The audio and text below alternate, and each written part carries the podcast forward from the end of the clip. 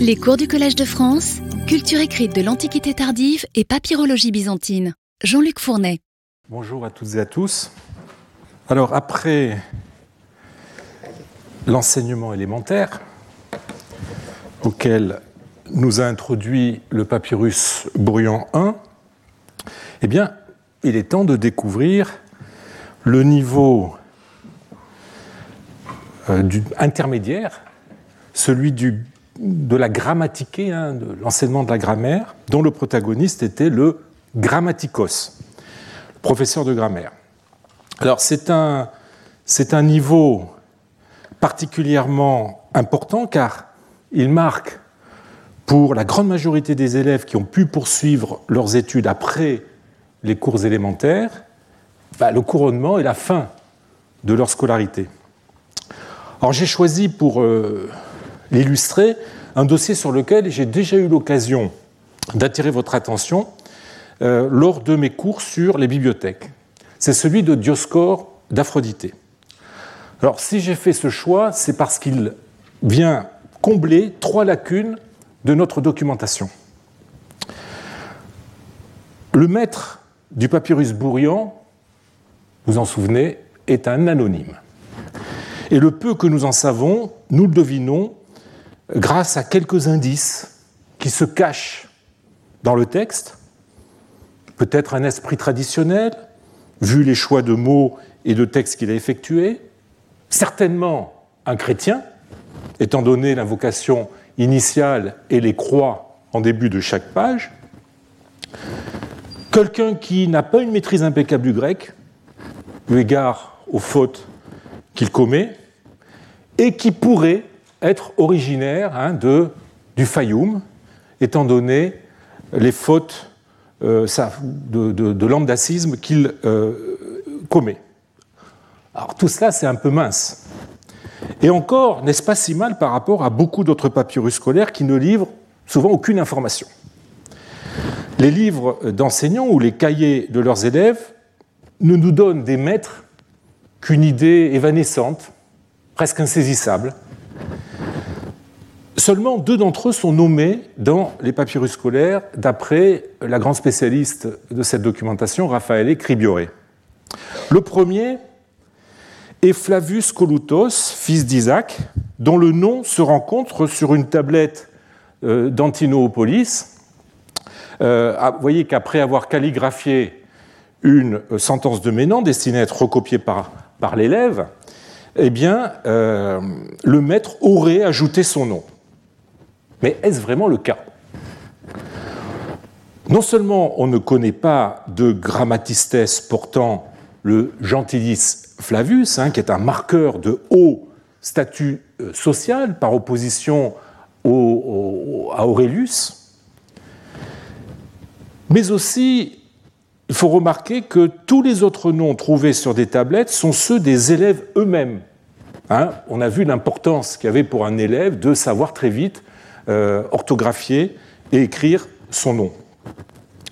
Alors, dans la mesure où le gentilis Flavus pouvait être héréditaire, eh bien, rien n'empêche, a priori, que notre Colutos ait pu porter le nom de son père, si celui, enfin, euh, ait pu porter ce gentilis si son père était décédé. Donc, il pourrait s'agir tout simplement de l'élève. Le second exemple est d'époque beaucoup plus ancienne, mais pose aussi de gros problèmes.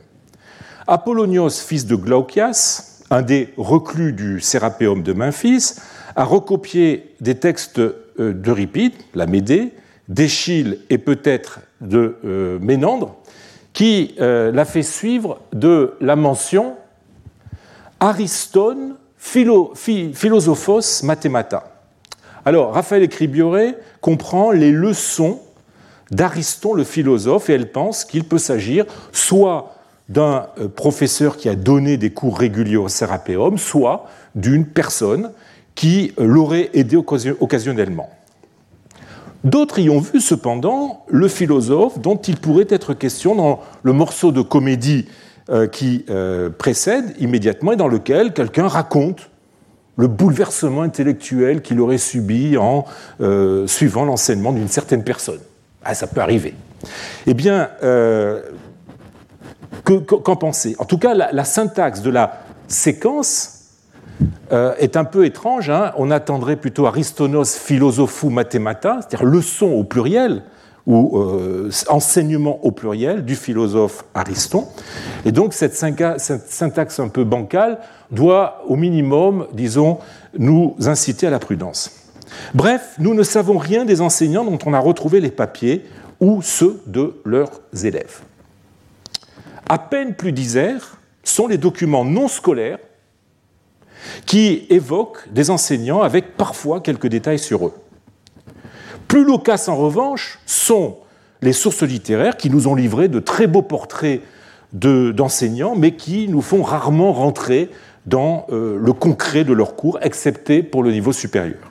Bref, quand nous avons des exercices scolaires, nous, ne savons rien sur les maîtres qui en sont à l'origine, et quand nous sommes euh, renseignés sur les maîtres, eh bien, nous n'avons pas les cours qu'ils ont dispensés. Or, le dossier que je vous présente aujourd'hui et la semaine prochaine eh échappe à cette espèce de malédiction. Son protagoniste, Dioscore euh, d'Aphrodité, est une des figures les plus célèbres de la papyrologie.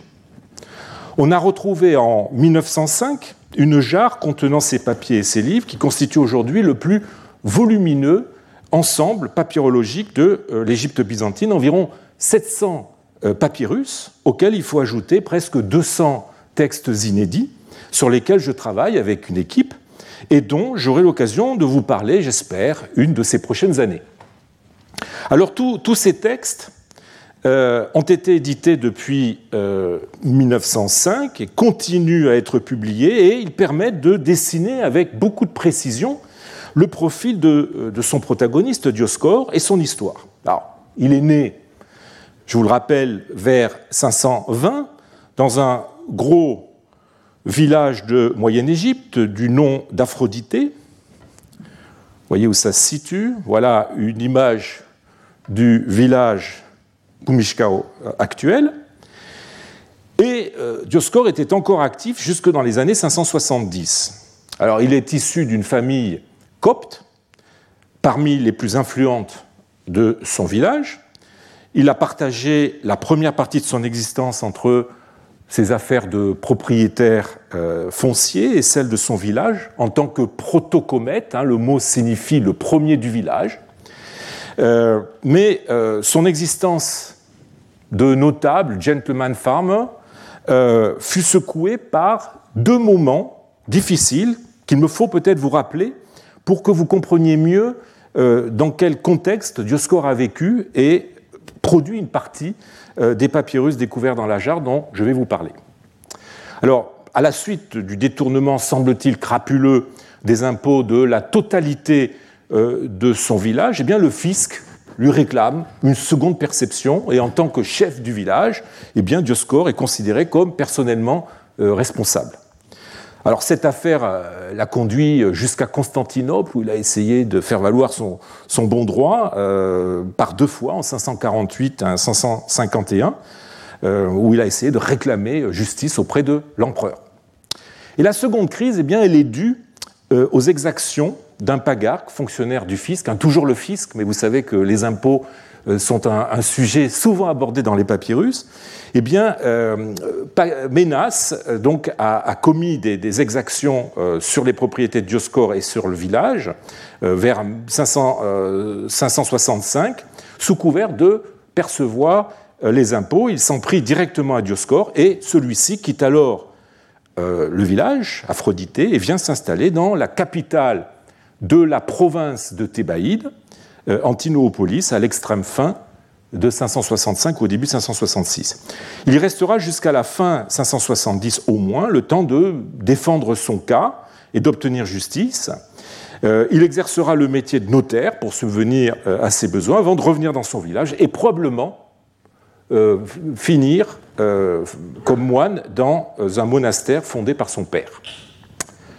Alors la jarre de Dioscore contenait trois types de textes. Tout d'abord des papyrus documentaires, qui, lorsqu'ils ne sont pas écrits par euh, concernent ses activités économiques ou administratives, ainsi que celles de ses, euh, de ses ascendants. Deuxièmement, une partie de sa bibliothèque, que je vous ai présentée il y a deux ans. Et enfin, un peu plus de 50 compositions dont il est l'auteur, pour la plupart en hexamètres, plus rarement en trimètres, toujours sous la forme de brouillons. Alors, tout cela nous permet de euh, dresser son portrait du point de vue non seulement social et économique, mais aussi du point de vue euh, culturel. Ces papyrus nous présentent en effet Dioscore comme lecteur, euh, mais aussi comme poète, et ils font émerger la figure d'un Dioscore enseignant si toutefois on prend la peine de scruter de près les livres de sa bibliothèque et de reconstituer le puzzle des pièces qu'il a composées, dont certaines sont encore inédites. La présence de, compositions littéraires autographes signées de, de, et de nombreux documents écrits de sa main permet d'ailleurs de combler une autre des lacunes de notre documentation en matière d'enseignement. Les papyrus, malgré l'éclairage concret et les détails qu'ils apportent souvent sur la mise en pratique de l'enseignement à travers les exercices scolaires, ne nous permettent pas en effet d'évaluer les conséquences moins immédiates qu'a pu avoir tel enseignement sur tel individu. Autrement dit, la façon dont celui-ci l'a mis en pratique tout au long de son existence dans les diverses activités qu'il a pu avoir. Il nous donne rarement le moyen, si ce n'est par des extrapolations, toujours un peu hasardeuses, de faire le lien entre l'enseignement et sa mise en œuvre, notamment dans le domaine de l'écriture. Et je prends le terme écriture au, sens large, c'est-à-dire aussi bien la rédaction de textes euh, administratifs, juridiques ou économiques, que de composition euh, d'œuvres littéraires.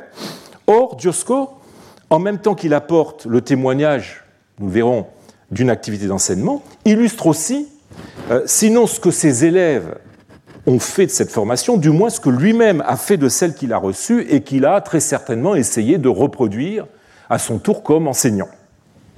Donc pour la première fois, nous allons pouvoir saisir sur le vif la, mise en pratique euh, de la paideia et appréhender en connexion les différentes phases de cette paideia depuis l'école jusqu'à l'âge adulte, depuis l'apprentissage jusqu'à la création autonome euh, en, documentant précisément les mécanismes. Dioscore va nous aider aussi à combler une troisième euh, lacune. Il y a en effet un angle mort dans la documentation relative à l'enseignement, celui de l'enseignement privé donné dans un cadre familial ou de proximité.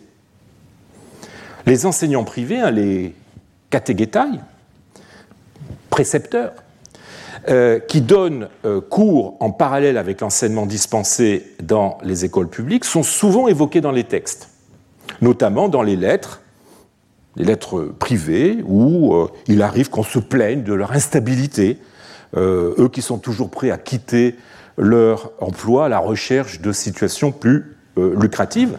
Par exemple, je vous donne deux extraits, hein, une lettre où une mère dit euh, à son fils J'étais peiné d'apprendre par la fille de notre précepteur Diogène qu'il s'est embarqué, il est tout simplement parti ailleurs.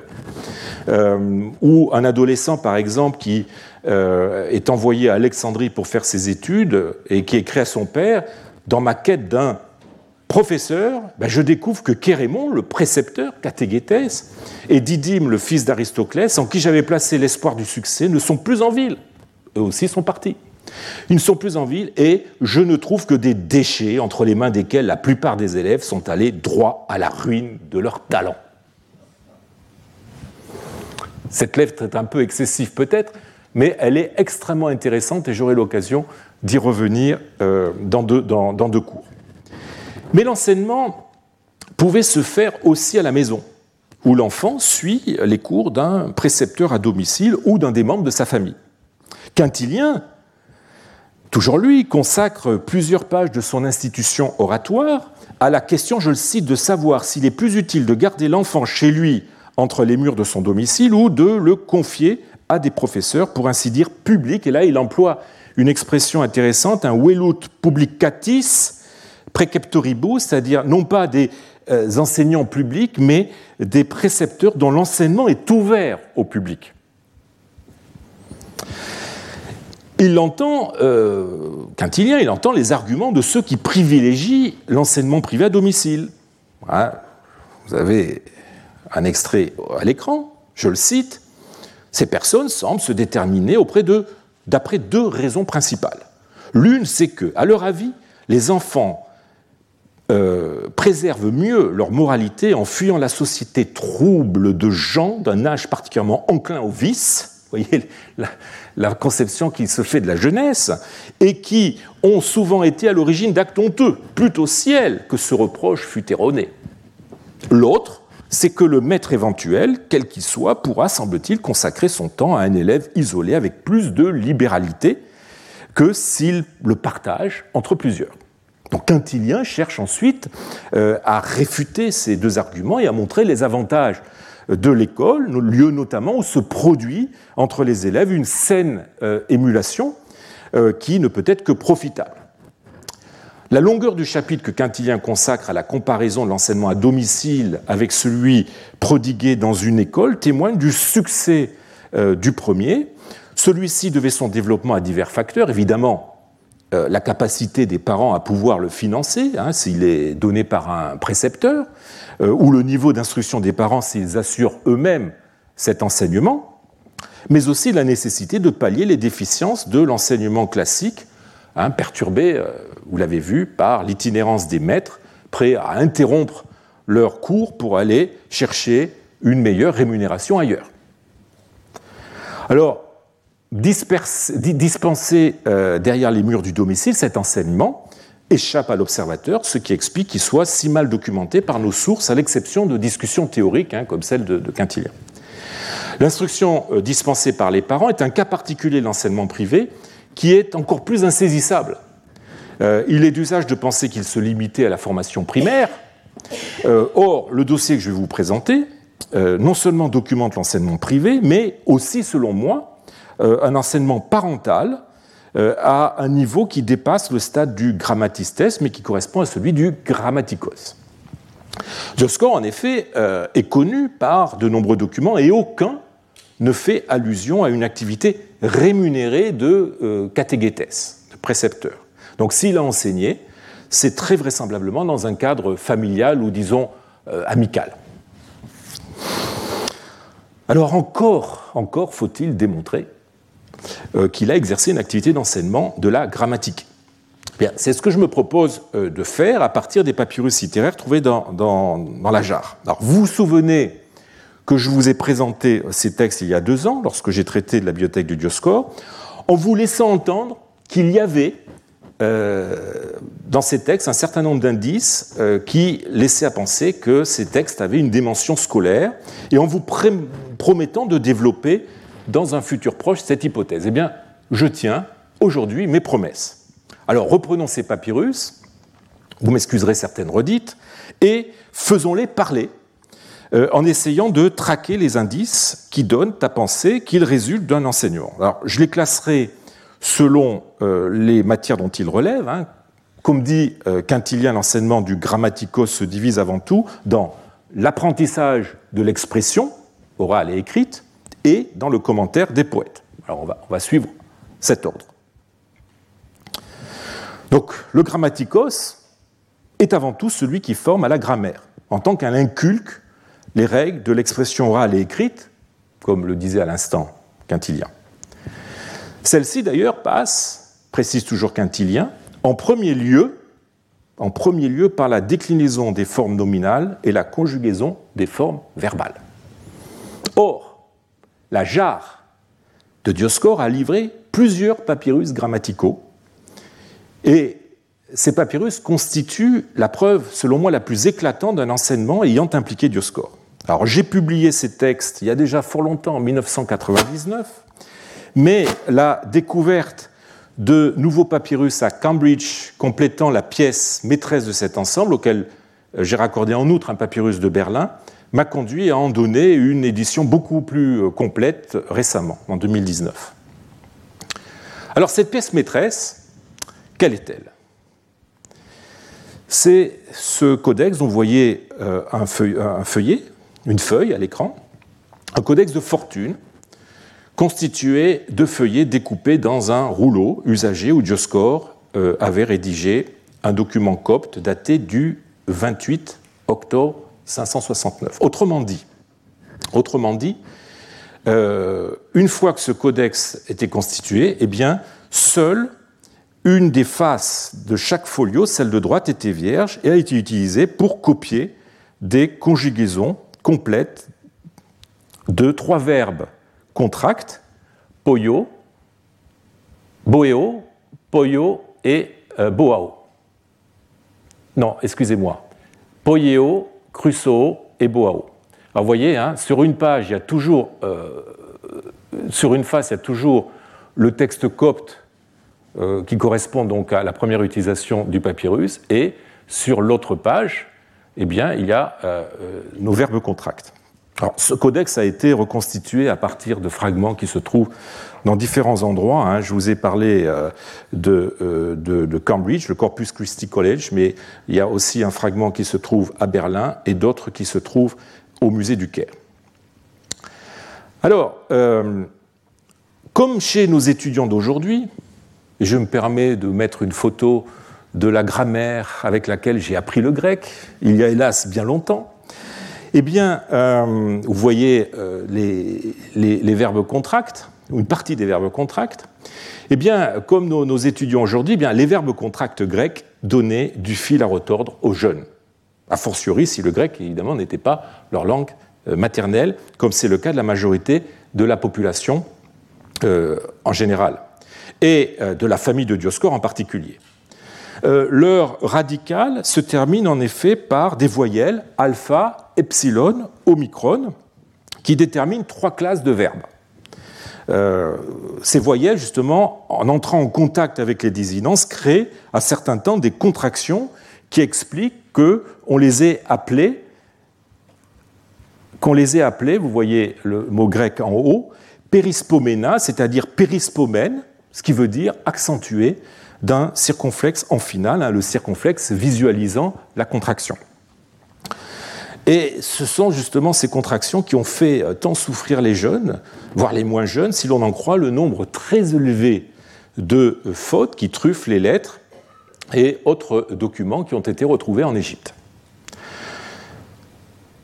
Celle-ci atteste que les contractions pouvaient être mal faites, ou que l'on a pu confondre les trois classes de verbes, ou bien traiter comme non contracts des verbes contracts et comme contracts des verbes non contracts. Bon.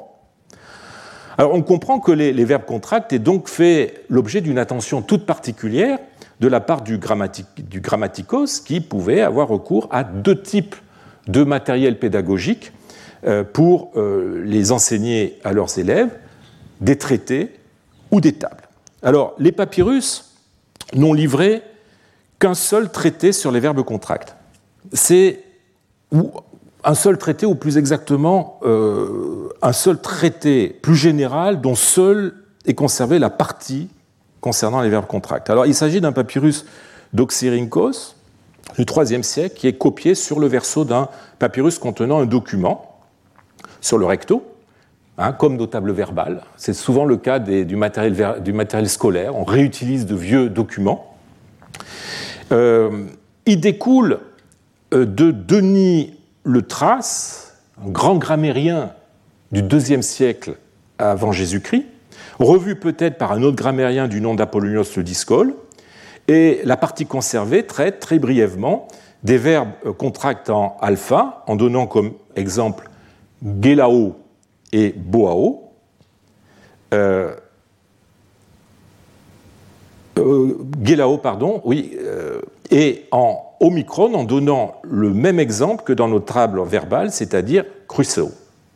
Alors, vous avez, vous avez le texte euh, à l'écran. Hein, la deuxième conjugaison de verbe contract se termine au présent de la deuxième et troisième personne par la diphtongue I, le iota étant écrit mais non prononcé. Ensuite, il donne des exemples.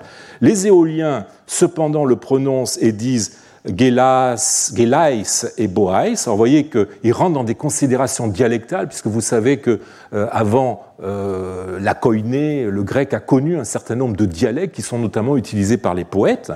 Euh, à l'imparfait, à la première personne, elle se termine en on, et à la deuxième et troisième personne en alpha, etc. La troisième conjugaison des verbes contracts se termine au présent de la deuxième et troisième personne par la diphtongue oi. Donc vous voyez qu'il utilise, euh, il utilise euh, un certain nombre d'exemples. Euh,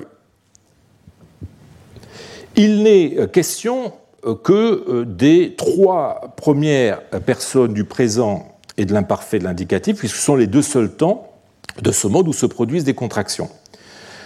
Mais en fait, en lisant ce texte, vous voyez que c'est trop peu pour inculquer euh, à un élève les automatismes de euh, conjugaison de ces verbes à tous les modes et à tous les temps. Pour cela, eh bien, il faut avoir recours à des tables systématiques. Eh c'est le deuxième type de matériel pédagogique utilisé par les grammaticoi, celui-là même qu'on a retrouvé dans la jarre de Dioscore et qui est de loin le plus attesté dans les papyrus. On a effectivement retrouvé 22 tables de euh, conjugaison verbale, dont 15 concerne les verbes contracts. C'est vous dire hein, euh, que euh, combien euh, ces, verbes provoquaient des, problèmes chez les élèves. Eh bien, notre codex est avec, le papyrus Chester Beatty Acquisition 1499, qui est du 5e siècle, eh bien, le manuel de conjugaison le plus complet livré sur papyrus. Il donne la conjugaison systématique de trois verbes dont le choix n'a rien d'original, dans l'ordre poieo, je fais, boao, je crie, crusoe, je dors. Je dors, du verbe dorer, pas dormir. Euh, les deux derniers euh, ont déjà le statut de modèle chez Denis de Trace que je vous ai cité. Vous avez le passage à l'écran. Tandis que Hérodien, qui est un grammairien du deuxième siècle après, euh, utilise le premier comme un des modèles des verbes en éo.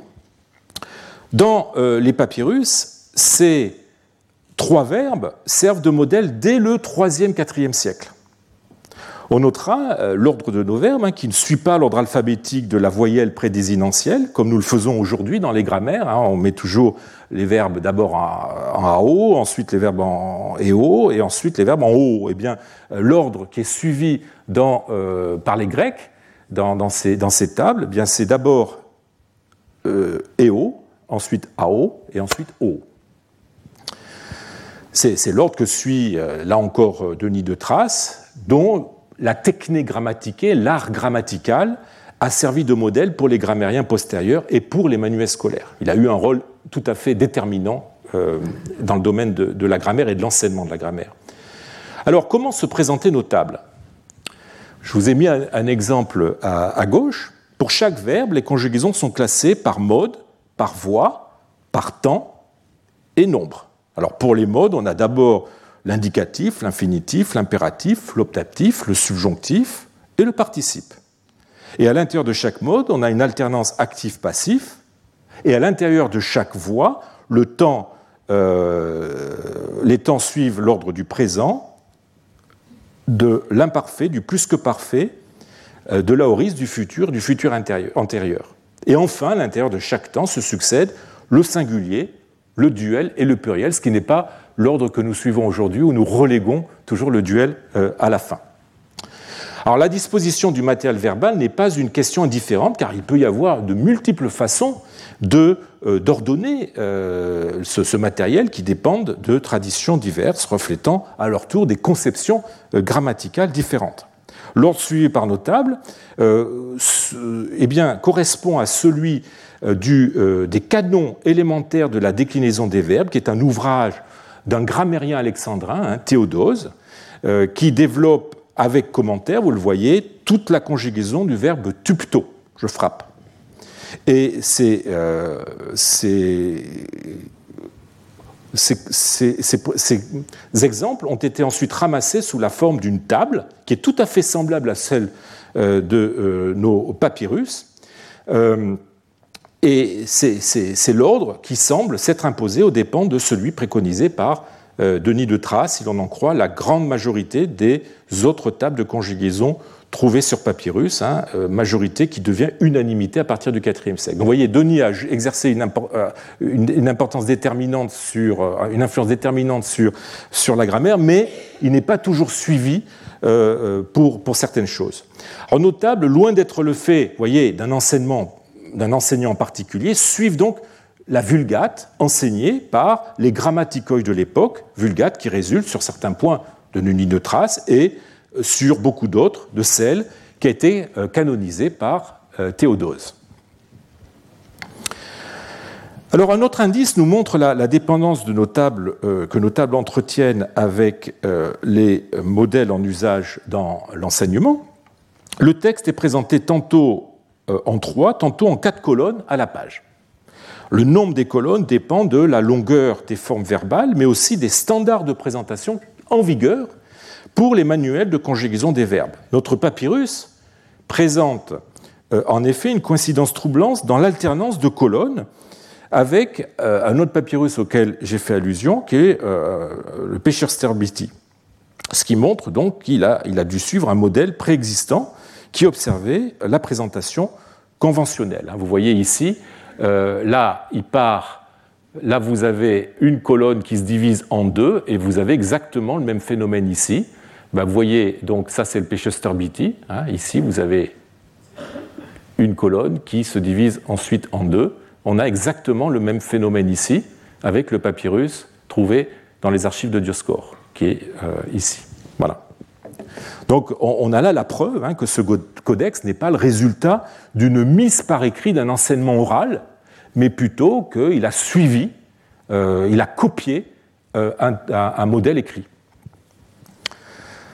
D'un autre côté, l'exemplaire contient un, certain nombre de fautes, même si elles sont réduites, et que la, plupart ont été corrigés par euh, le copiste.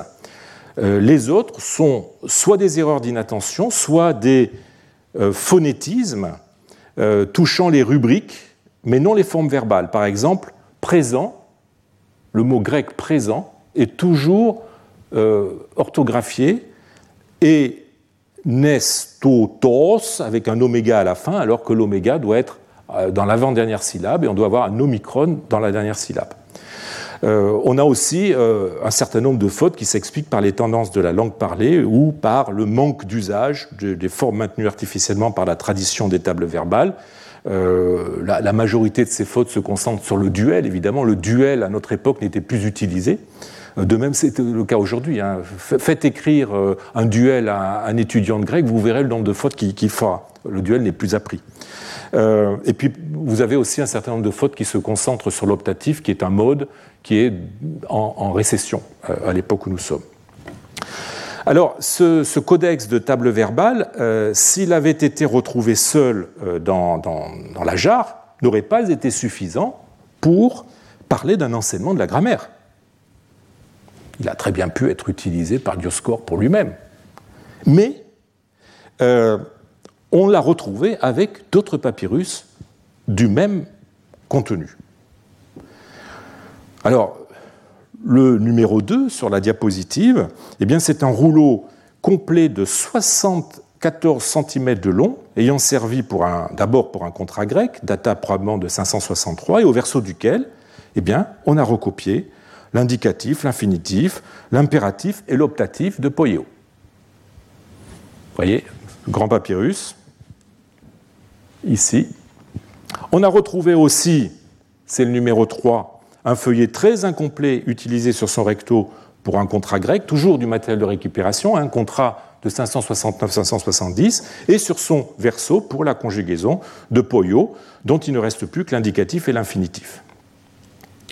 Et puis, on a trois feuillets ici, euh, découpés dans le même rouleau, ayant contenu euh, un contrat grec de la main de Dioscor, datable de 566-570, et au verso desquels ont été recopiés des extraits des conjugaisons de Poyo et de Beau. Alors pourquoi, pourquoi la jarre de Dioscor contenaient-elles tant de tables verbales qui se recoupent les unes avec les autres et qui font donc double emploi? On pourrait répondre qu'elles ont été copiées et utilisées à plusieurs périodes par différentes personnes dans des contextes différents. Mais à mon avis, cela n'est pas possible pour plusieurs raisons. Ces tables verbales euh, sont copiées au verso de contrats datant des années 560. Elles sont donc contemporaines du séjour de Dioscore, je voulais préciser euh, au tout début, le séjour de Dioscore dans la capitale de Thébaïde, euh, ou date peut-être de son retour à Aphrodité, donc après 570-573. C'est pas trop bien. Ces tables s'inscrivent donc dans les dernières années de la carrière de Dioscore et ne peuvent évidemment pas dater de sa propre scolarité, comme on, a pu le proposer. Par ailleurs, ces six textes sont écrits par seulement deux personnes différentes. Celle qui a écrit le codex, que je vous ai présenté au tout début, et puis celle qui a écrit sur, ce rouleau ou sur des feuilles volantes. Ces deux personnes sont par ailleurs dépendantes l'une de l'autre, ou toutes les deux d'une troisième, comme on peut en juger par la parfaite identité de contenu. Hein, ce sont toujours les mêmes verbes qui sont conjugués, la parfaite identité aussi de présentation, ainsi, aussi que, par les erreurs commises sur certains mots des rubriques qui ne cessent d'être répétées. Hein, je vous en ai cité une avec le mot présent, mais vous avez aussi une erreur systématique sur euh, le mot qui en grec signifie actif, où on a mis un epsilon à la place du état, ou sur le mot imparfait, euh, où euh, on a introduit, par analogie avec le verbe tato, un deuxième taux. La conclusion que l'on peut tirer de cet ensemble est qu'il témoigne de l'apprentissage systématique par au moins deux personnes de la morphologie des verbes contracts. Ces deux personnes étaient d'un niveau d'instruction assez avancé, mais celle responsable du codex, du numéro 1, euh, était d'un niveau supérieur à celle qui a écrit les numéros 2 à 6. Enfin, le fait que ces textes sont écrits sur le verso de documents liés à l'activité notariale de Dioscore et qu'ils ont fini dans sa bibliothèque suggère que cet apprentissage s'est déroulé dans le cadre privé de la famille de Dioscore il serait tentant de penser que Dioscore, qui à l'époque devait être âgé de 45-50 ans, euh, aurait assuré cet enseignement en supervisant la copie de ses textes. Alors, c'est une hypothèse, mais une hypothèse qui peut être confortée par d'autres papyrus de l'enseignement, de, la bibliothèque de Dioscore. Une autre pièce de cette bibliothèque pourrait être rattachée à ces activités d'enseignement. Il s'agit du glossaire gréco-copte retrouvé aussi dans la jarre. Alors, là encore, il s'agit d'un texte qui a, fait l'objet d'un remploi. Hein. Euh, il a utilisé, Dioscore a utilisé le verso d'une plainte, d'une pétition qu'il avait euh, écrite en 567-568 pour compiler ou recopier euh, un glossaire où les mots sont organisés de façon thématique. Alors, vous avez les thèmes à l'écran, hein. après quelques termes généraux, vous avez les parties du corps, vous avez des adjectifs se rapportant à la cécité. Alors pourquoi la cécité? Ben, Parce que euh, les problèmes oculaires sont euh, extrêmement importants euh, en Égypte à cause de la chaleur et de la poussière, et c'est des problèmes qu'on rencontre constamment dans, les papyrus. la topographie, le monde animal, les fleuves et les poissons, l'agriculture avec les outils, les matériaux, tous les problèmes liés à l'irrigation. D'autres métiers, Dionysos et son culte, et des activités, euh, des adjectifs se rapportant à l'homme, puis ensuite une série de termes qu'on va classer sous la rubrique divers. Alors, on notera que Dioscore a ajouté plus tard une quatrième colonne, resserrée entre les colonnes 2 et 3, euh, souhaitant intégrer une partie sur le Nil et sur les poissons, et qu'il a inséré euh, après coup quelques glosses supplémentaires. Hein. Vous avez un bel exemple ici, d'ailleurs l'encre est légèrement plus, foncée. Euh, ce qui euh, donne l'impression qu'il n'a pas recopié d'une traite un exemplaire préexistant, mais que, partant certainement de glossaires disponibles ailleurs, eh bien, il y a ajouté sa, touche personnelle. Cela impliquerait d'ailleurs certaines incohérences dans ce glossaire. Euh, je ne veux pas rentrer dans les détails, mais par exemple, vous avez un usage fluctuant de l'article copte, et vous avez même carrément certaines erreurs sur lesquelles je ne m'attarderai pas. Alors ce glossaire, du fait de son caractère bilingue, hein, les, mots grecs sont euh, cités toujours en premier avec une traduction euh, en copte. Euh, ce, glossaire, donc du fait de son caractère bilingue qui en fait un, outil d'enseignement pour les coptes, souhaitant étendre leur connaissance du, vocabulaire grec, pourrait nous donner l'impression de sortir un peu des programmes d'un enseignement normatif du, du grammaticos tel que le documentent les sources littéraires. Mais il ne faut pas oublier que nous sommes dans une société profondément bilingue, dont la majorité est de langue égyptienne, alors que la langue administrative est le grec, ce qui évidemment induit la nécessité de connaître le grec pour les coptes d'un certain niveau socio-économique. J'aurai l'occasion de revenir l'an prochain sur euh, l'enseignement copte et copto-grec, mais évidemment, je ne souhaitais pas euh, aujourd'hui faire l'économie de ce glossaire qui est une pièce indispensable du, puzzle Dioscore enseignant que euh, nous sommes en train de reconstituer. Alors, tout comme les tables de conjugaison, la présence d'un glossaire gréco-cope dans la jarre de Dioscore ne suffit pas à démontrer une activité pédagogique. Dioscore aurait très bien pu euh, se constituer ce glossaire pour lui-même à des fins, par exemple, professionnelles. Or, l'examen des mots glosés interdit cette hypothèse.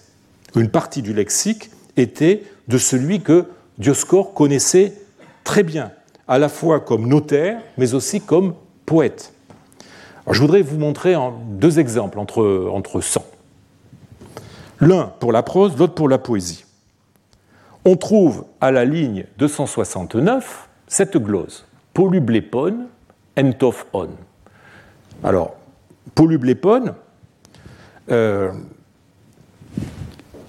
c'est glosé par idem. Alors évidemment, idem, ça ne donne pas euh, vraiment la solution, mais en fait, il faut regarder ce dont il est question plus haut, et ce dont il est question plus haut, c'est bellé, c'est-à-dire aveugle. J'ai mis deux, trois lambda, mais en fait, il faut en enlever un.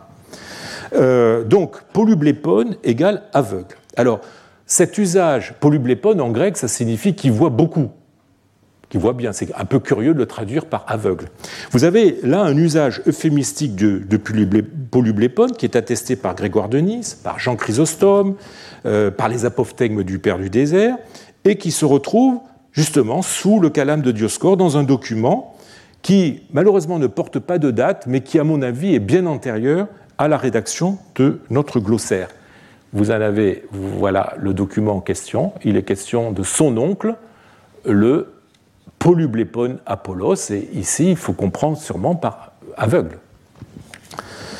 De même que, autre exemple, vous trouvez dans le glossaire une ligne où on a palamé gidj, la main, eh bien, palamé est un mot poétique que Dioscore connaissait très bien, puisque des années avant, dans un poème qui date de 551, il l'a utilisé, tant moi dans un poème qu'il a adressé à un haut fonctionnaire Tends-moi ta main la plus généreuse. Par ailleurs, la, présence de termes prosaïques, euh, et à plus forte raison poétiques, qui ne, sont pas susceptibles d'être utilisés dans une, dans, une, activité de nature notariale, amène les éditeurs de, ce texte, les premiers éditeurs, Harold Pell et Walter Crum, à conclure que la finalité de ce glossaire était, je les cite, less practical than scientific, donc moins pratique que scientifique.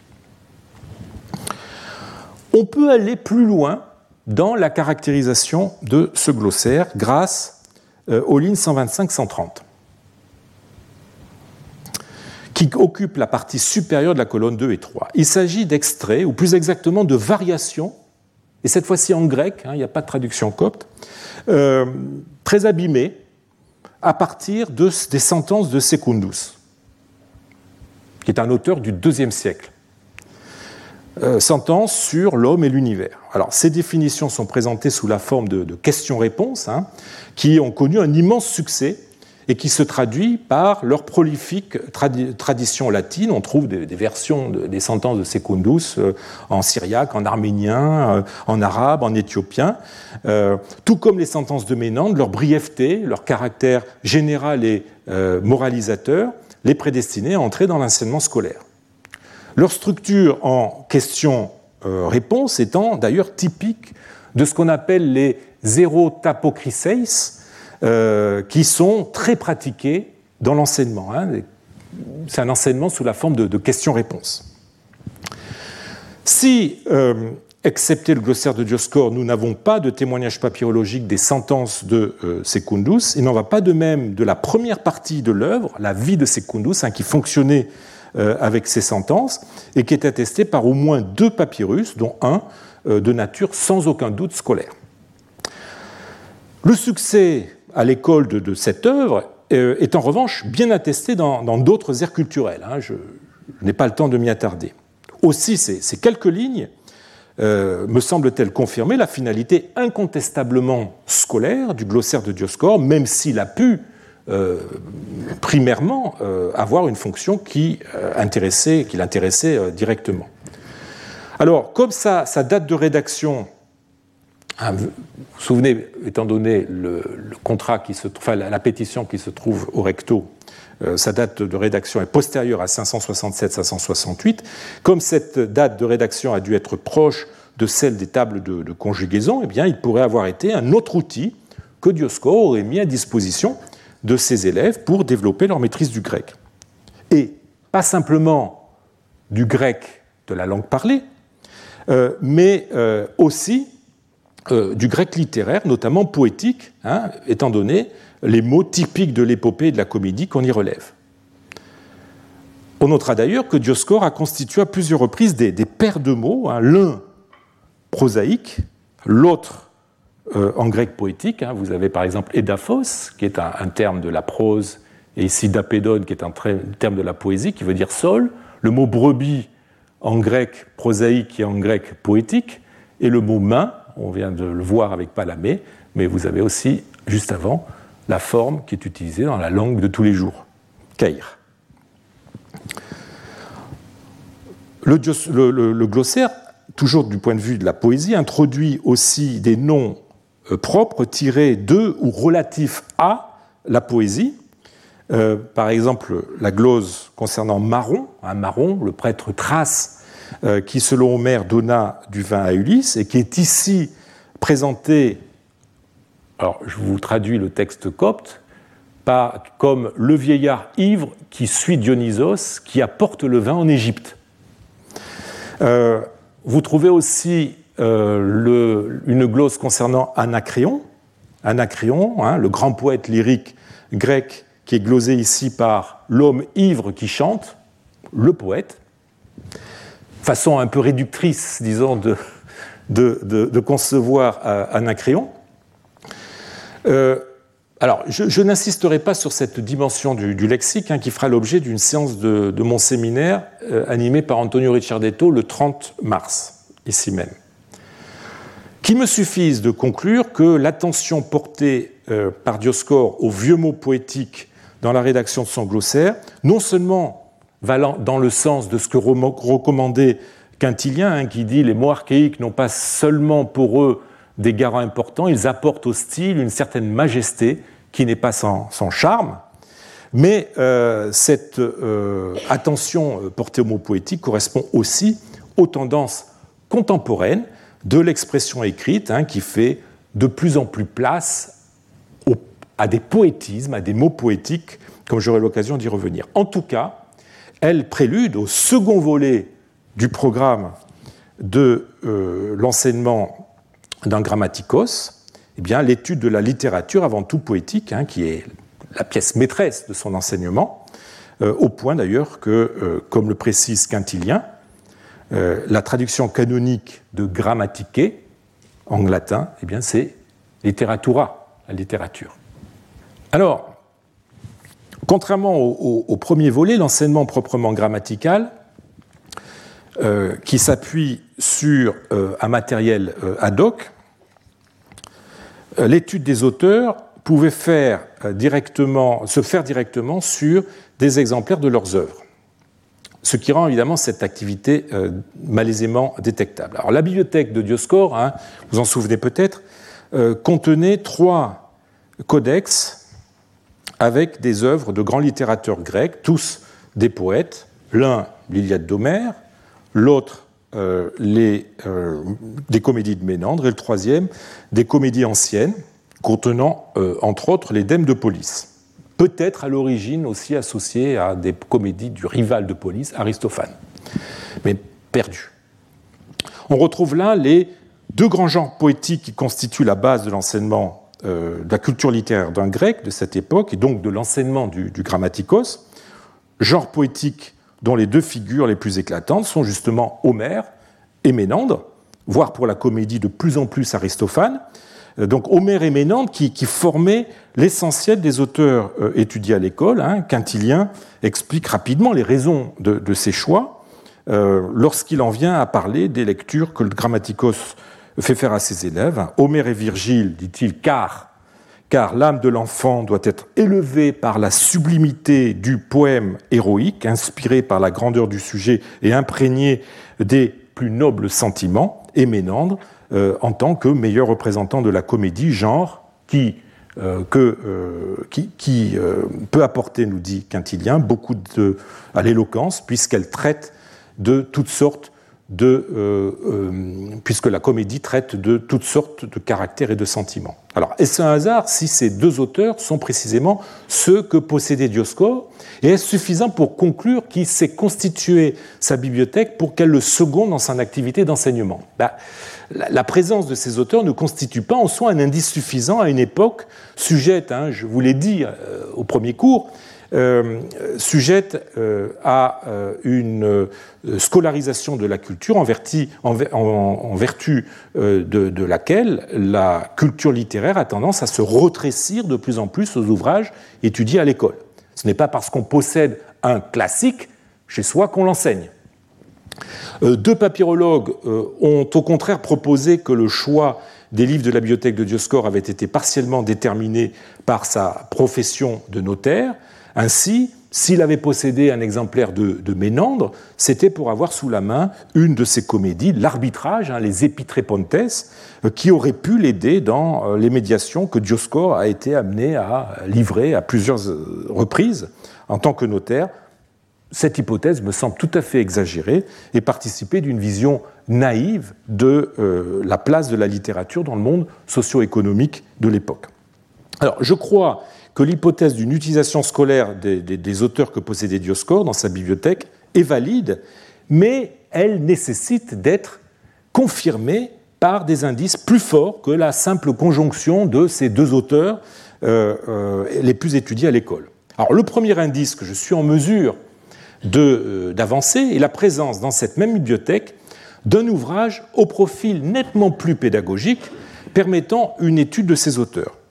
Dioscore ne possédait pas simplement une édition de l'Iliade, il possédait aussi une édition de scoli mineurs, de scolia minora euh, à, l'Iliade, hein, les scoli mineurs, euh, qu'on appelle aussi les scoli de Didyme, eh sont à côté des scolia majora, des scoli majeurs, qui sont plus sophistiqués, sont un ensemble de gloses assez élémentaires, dont le noyau remonte au 5e siècle avant, et qui ont pour fonction d'éclaircir de nombreuses difficultés euh, linguistiques ou historiques qui rendent les poèmes homériques tout à fait impénétrables pour euh, un, grec euh, de quelques siècles après, et à plus forte raison de, l'époque impériale ou byzantine. Un extrait du livre de Dioscore vous aidera à mieux comprendre comment il fonctionne. Alors, il s'agit d'un extrait qui est tiré du début du euh, chant 5, hein, vous voyez, début du chant 5, les chants de l'Iliade étaient dénommés par des lettres de l'alphabet. Euh, les scolies sont de nature philologique ou exégétique.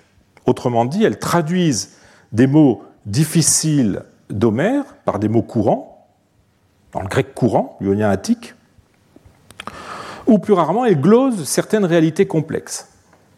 Alors, par exemple, l'expression ici aster oporino, hein, qui veut dire astre de l'arrière-saison, est glosée par astre qui apparaît à l'arrière-saison, c'est-à-dire la fin de l'été, euh, le, chien,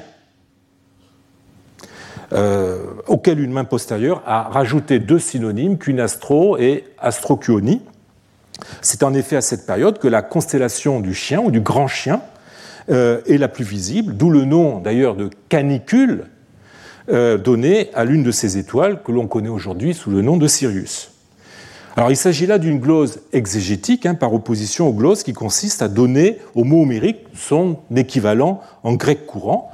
Ici, vous avez estène, qui est le duel du verbe aimi, euh, euh, la troisième personne du pluriel.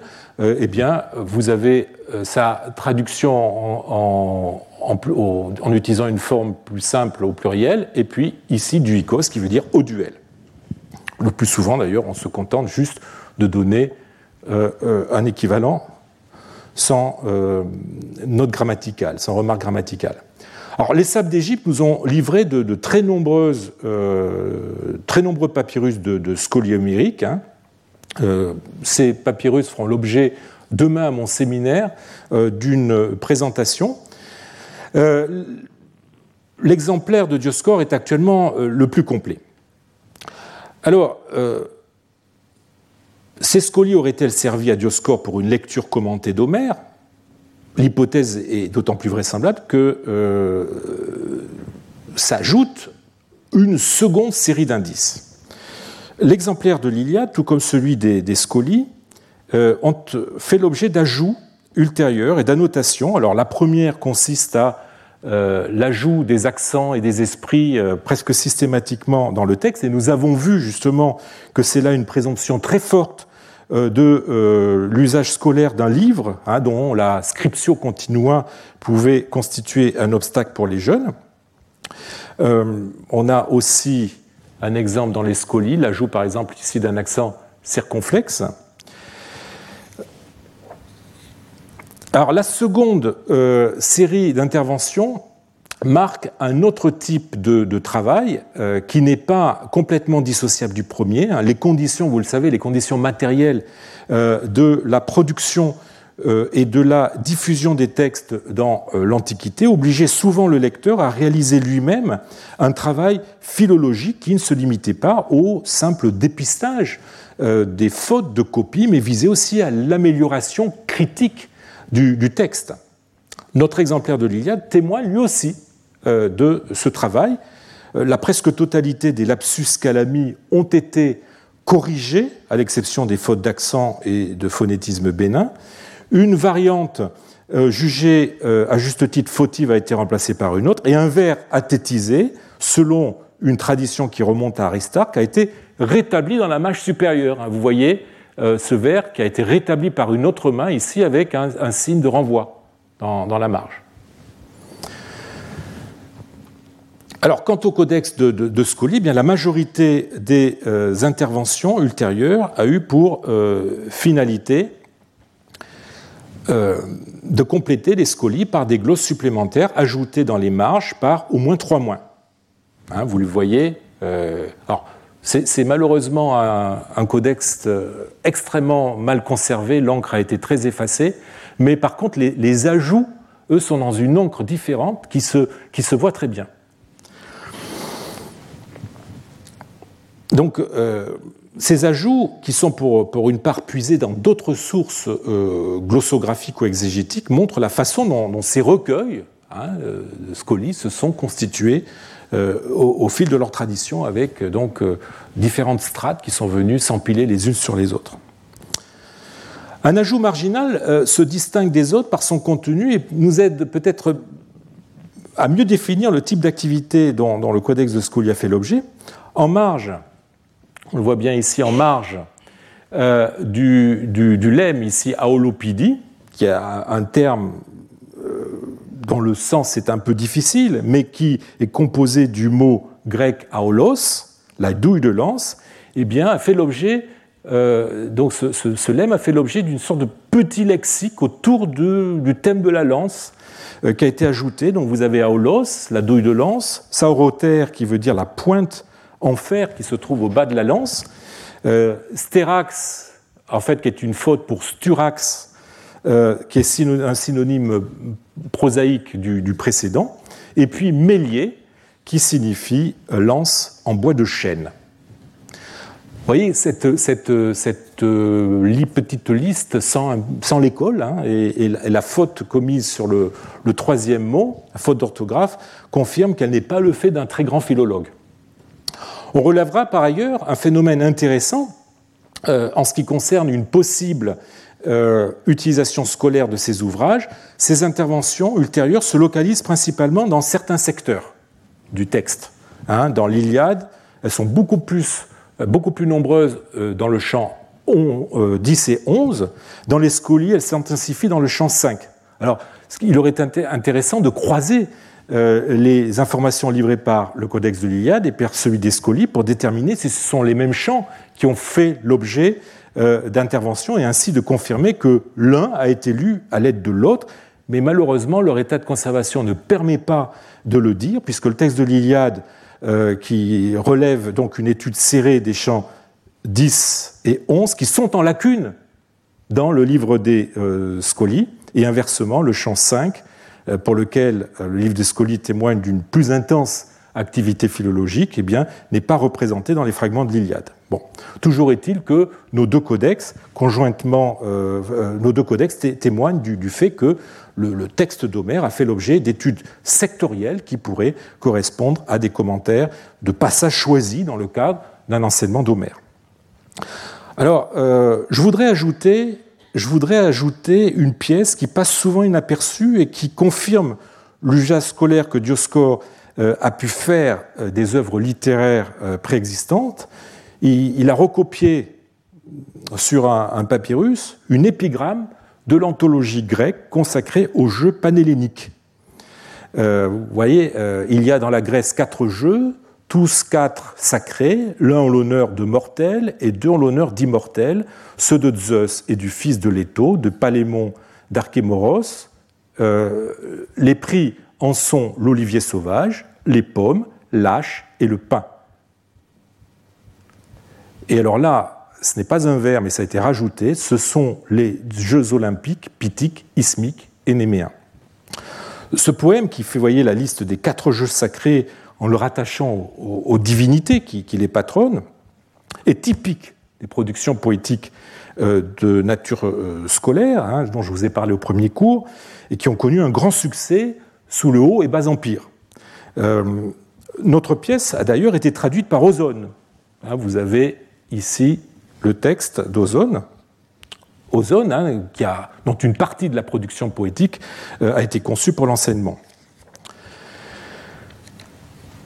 Vous voyez que par rapport à l'anthologie euh, grecque, qui s'arrête ici, eh bien, vous avez la, réponse hein, euh, qui a été donnée, hein, ajoutée par Dioscore à la, devinette qui, que constitue le poème, ce qui renforce le caractère scolaire de cette copie. Alors voilà, voilà pour euh, la partie littéraire et philologique de l'enseignement que Dioscore me semble avoir euh, dispensé, mais comme nous le verrons la semaine prochaine, eh bien d'autres pièces à conviction viennent s'ajouter à celles que je vous ai présentées aujourd'hui, touchant d'autres matières que le grammaticos se devait de traiter avec ses élèves. Elles viendront, je l'espère, achever de vous convaincre de mon hypothèse de, départ. En tout cas, elles compléteront le portrait d'un grammaticos de la fin de l'Antiquité. Je vous remercie. Retrouvez tous les contenus du Collège de France sur www.colège-2-france.fr.